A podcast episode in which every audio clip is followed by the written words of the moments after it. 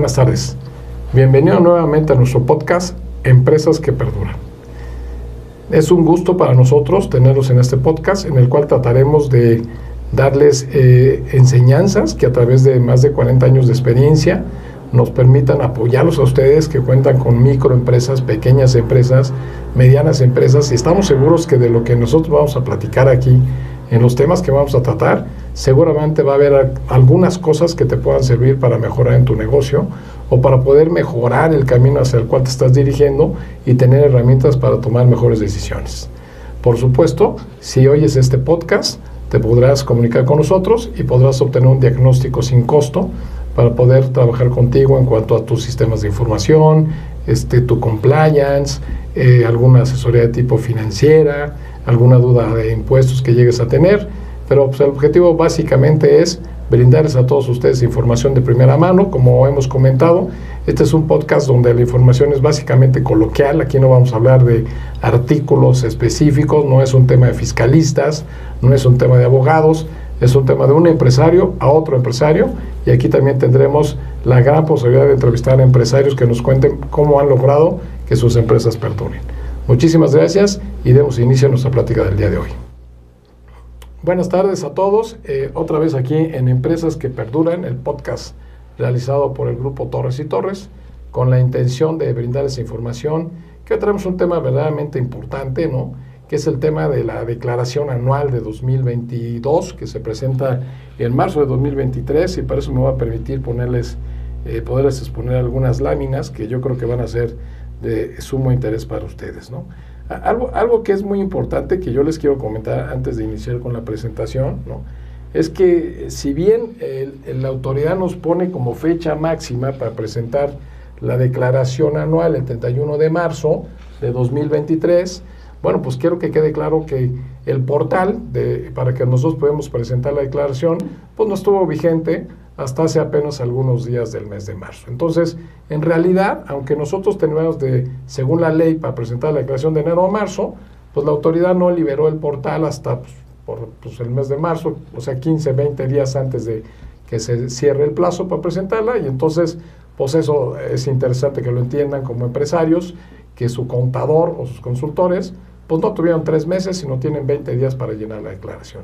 Otra cosa interesante es que para, para efectos de este año, la realidad, como dice aquí eh, la primera diapositiva, eh, se volvió un arte la presentación de la declaración anual. ¿no?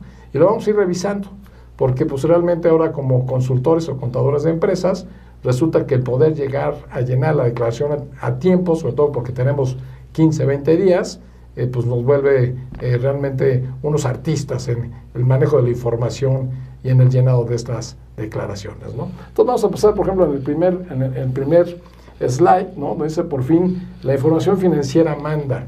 Esto es algo que en Grupo Torres y Torres hemos sido verdaderamente insistentes y es algo que se los quiero recomendar para que sus empresas perduren. Para que los negocios perduren es indispensable contar con información financiera contable a tiempo. ¿Esto qué significa? Eh, para muchos contadores o para muchas empresas, el que manda es el SAT. Entonces eso significa que mientras yo cumpla con las declaraciones y llene mi información que hasta el año pasado venía dando, eh, venía la declaración anual, que básicamente eran algunos datos básicos, pues no había problema, ¿no? Entonces he insistido yo mucho que una de las características importantes para que tu empresa perdure es que cuentes con formación financiera justo a tiempo, que es la metodología que utilizamos. ¿Qué significa justo a tiempo? Tú como empresario la pregunta clave sería, ¿cada cuándo en tu empresa toman decisiones?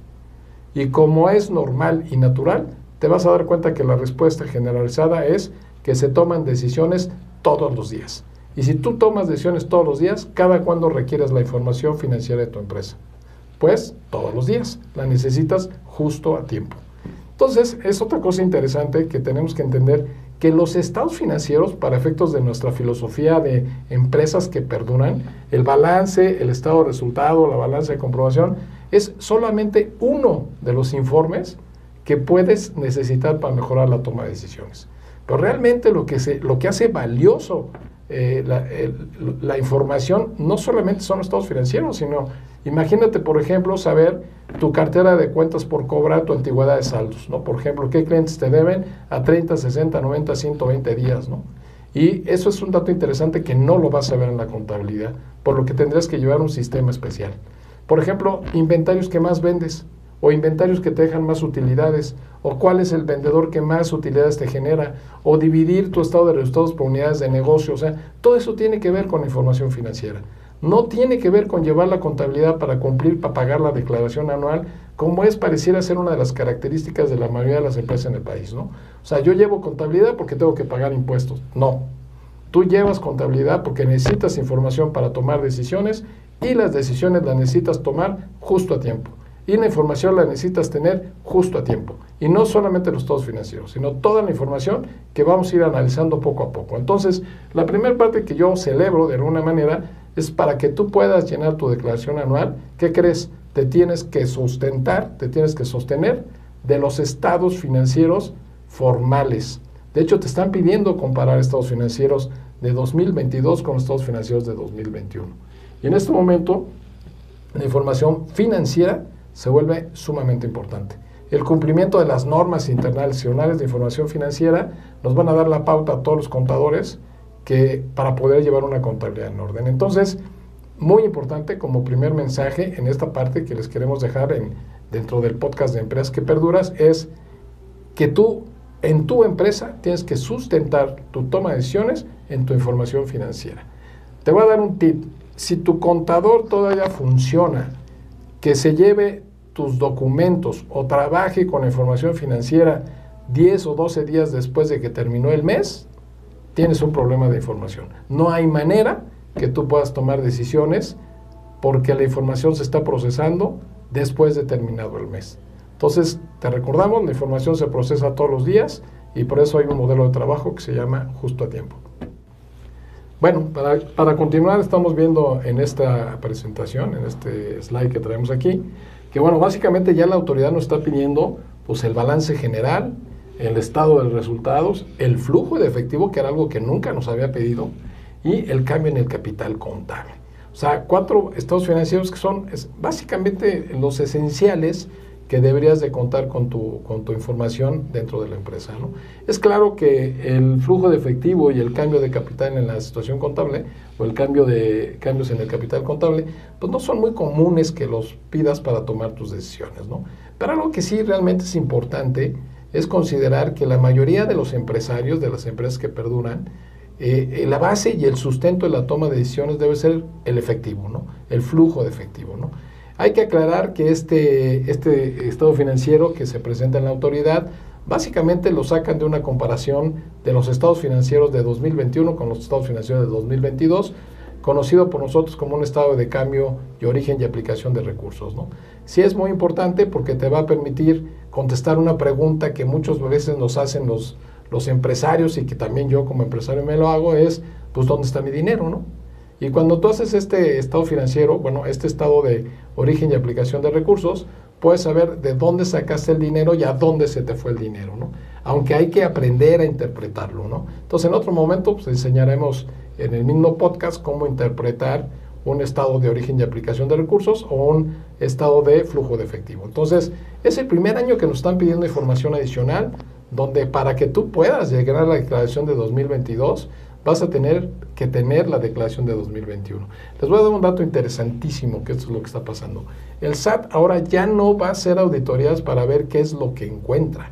El SAT ya está haciendo las revisiones porque ya encontró lo que quiere buscar.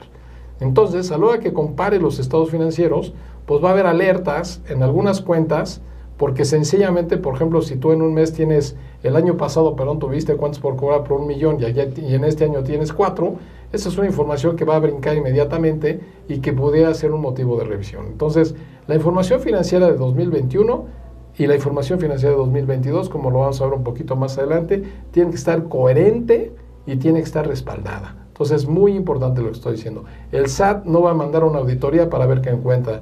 El SAT va a mandar una liquidación o va a mandar una solicitud de cosas que ya encontró. Entonces es importante que contemos con los respaldos y los papeles de trabajo de todo lo que vamos a presentar en la declaración anual. Más vale presentar la declaración unos días después, pero presentarla en orden. Y no por presentarla el día 31 de marzo, presentar una declaración con errores o con información que puede ocasionar problemas. Considero, es muy importante. Como comenté en el slide anterior, eh, la información financiera que presentamos debe ser coherente.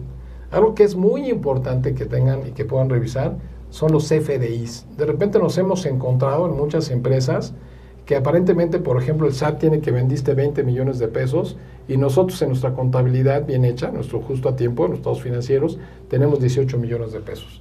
Pues hay que revisarlos porque resulta que probablemente hay 2 millones de CFDIs, de facturas que yo cancelé y que para mí, para efectos financieros, pues ya no son ventas, pero como el SAT por algún proceso mal hecho no consideró la cancelación de esas facturas, las tiene vigentes. Entonces, para el SAT tus ventas fueron de 20 millones de pesos, no de 18 millones de pesos.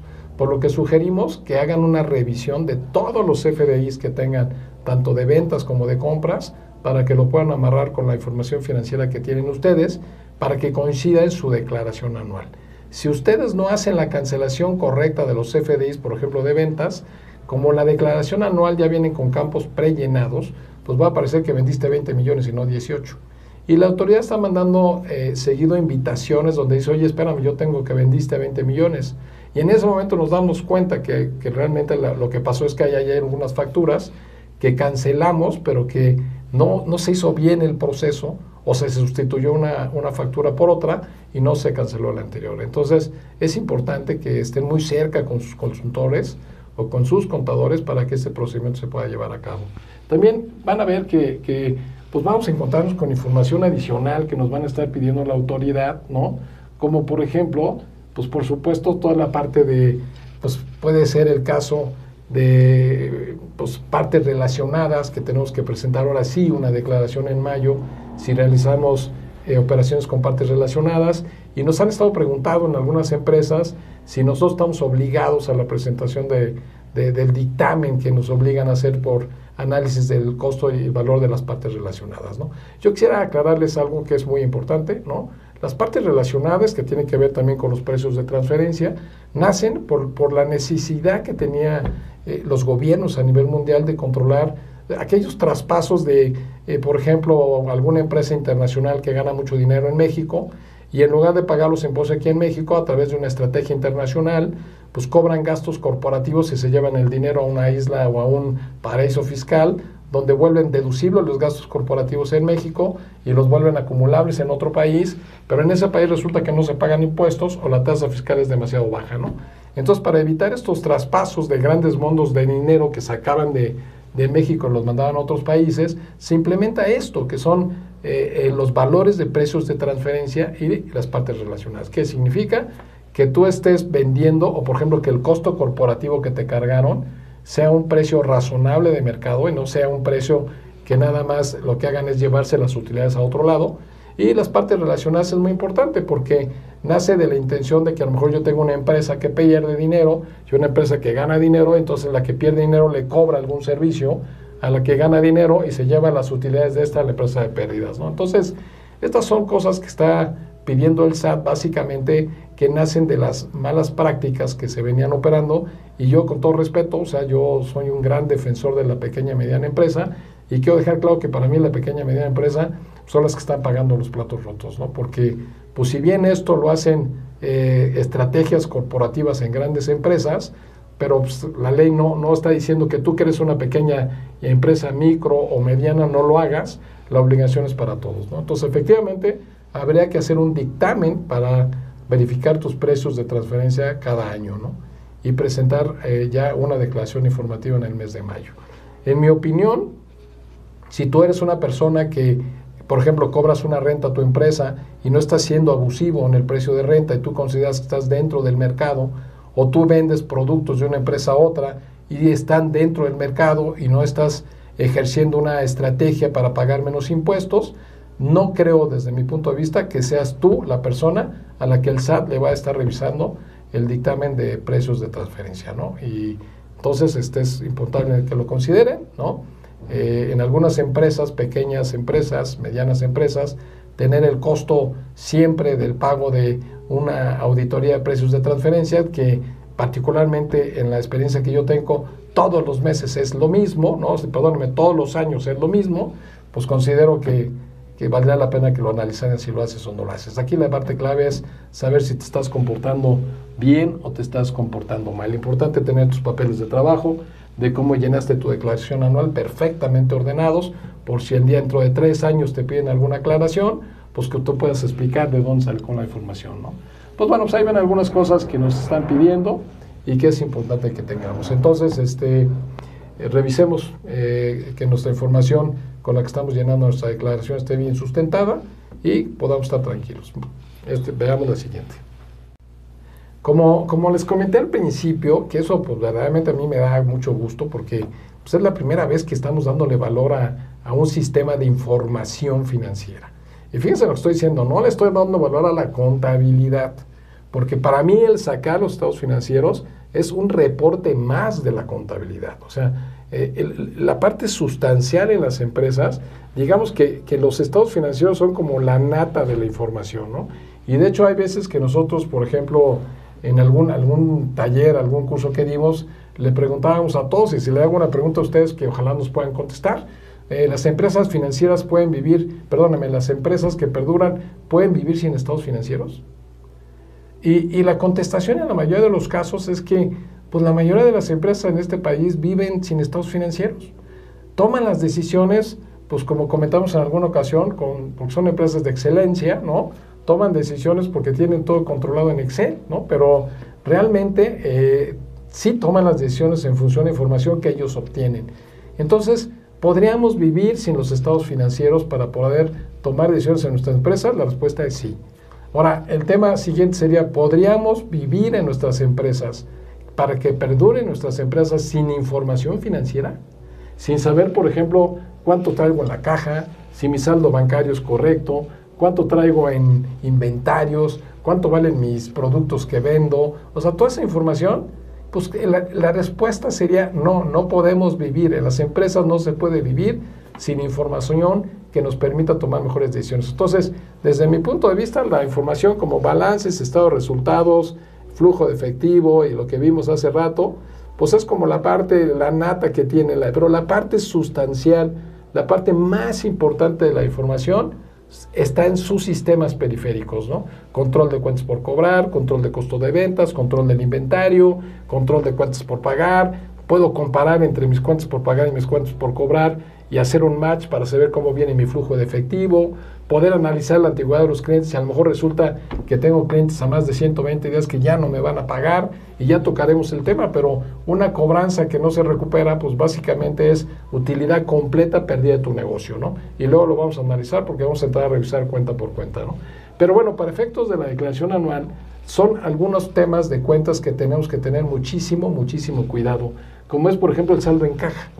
El saldo en caja va a ser el saldo inicial con el que entendemos, con el que vamos a iniciar el flujo efectivo. Entonces, en muchas empresas sus saldos de caja varían de mes a mes, 25.210, 32.820, y les quiero dar un tip, el saldo de la caja no se debe de mover ni de un mes a otro, ni de un año a otro.